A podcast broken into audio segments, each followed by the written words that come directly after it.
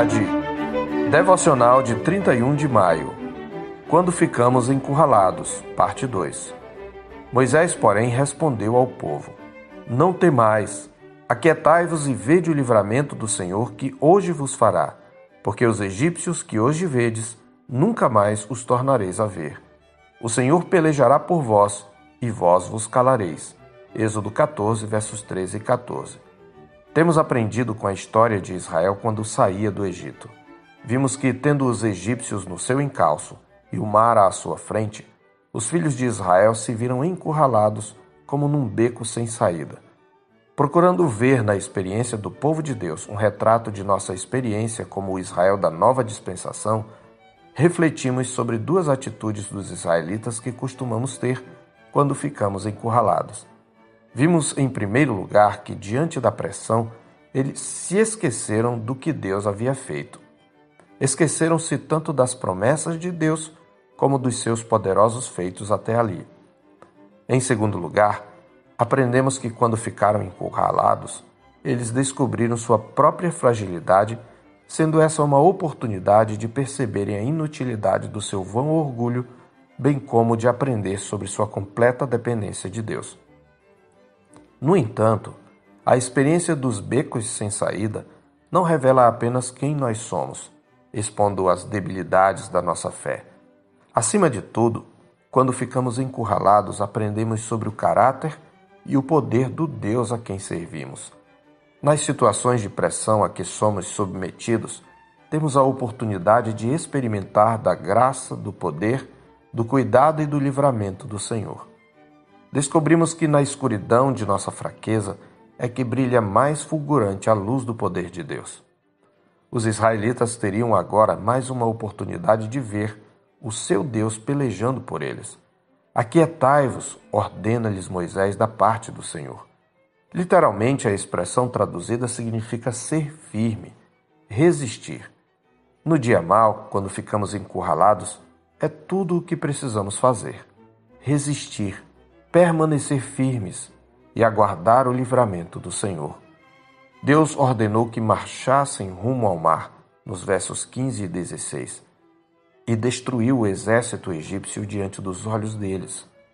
Conforme o verso 24, na vigília da manhã, a parte mais escura da noite, que era a hora tradicional de ataque nas guerras, Deus pôs em fuga os egípcios. Deus se revela aqui como o Senhor dos exércitos o Deus que liberta o seu povo com mão poderosa e braço estendido. Ele se revela também como o Deus santo que derrama juízo sobre os egípcios. Assim, a glória de Deus é manifestada tanto na salvação do seu povo quanto no juízo sobre os egípcios.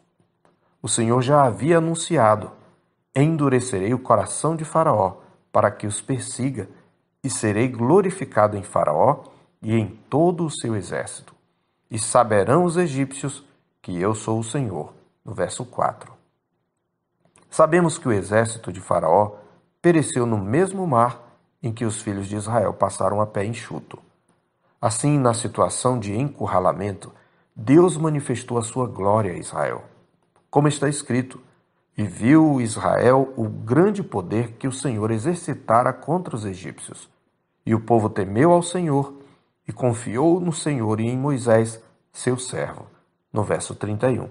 Por fim, quando ficamos encurralados, nossa experiência do livramento do Senhor intensifica nossa motivação para louvá-lo e adorá-lo.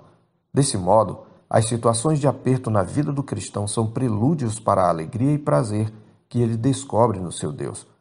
Nós louvamos e nos deleitamos muito mais em Deus após os momentos de duras provas. Moisés e os israelitas cantaram ao Senhor, dizendo: Cantarei ao Senhor, porque triunfou gloriosamente. Lançou no mar o cavalo e o seu cavaleiro. O Senhor é a minha força e o meu cântico. Ele me foi por salvação. Este é o meu Deus, portanto eu o louvarei. Ele é o Deus de meu pai, por isso o exaltarei. O Senhor é homem de guerra, o Senhor é o seu nome.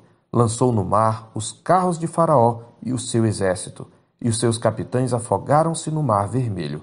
Os vagalhões os cobriram, desceram às profundezas como pedra. A tua destra, ó Senhor, é gloriosa em poder. A tua destra, ó Senhor, despedaça o inimigo. Na grandeza da tua excelência, derribas os que se levantam contra ti. Êxodo 15, de 1 a 7. Crente, quando ficar encurralado, não se desespere nem murmure. Aquiete o seu coração e aprenda a esperar em Deus. Há situações na vida em que só podemos esperar.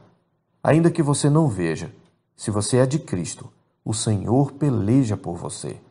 Quando estiver encurralado, traga à memória o conselho da Escritura no Salmo 27, 14. Espera pelo Senhor, tem bom ânimo e fortifique-se o teu coração. Espera, pois, pelo Senhor. Eu sou o pastor Marcos Augusto, pastor da Terceira Igreja Presbiteriana de Boa Vista, em Roraima. Tenha um bom dia na paz do Senhor Jesus.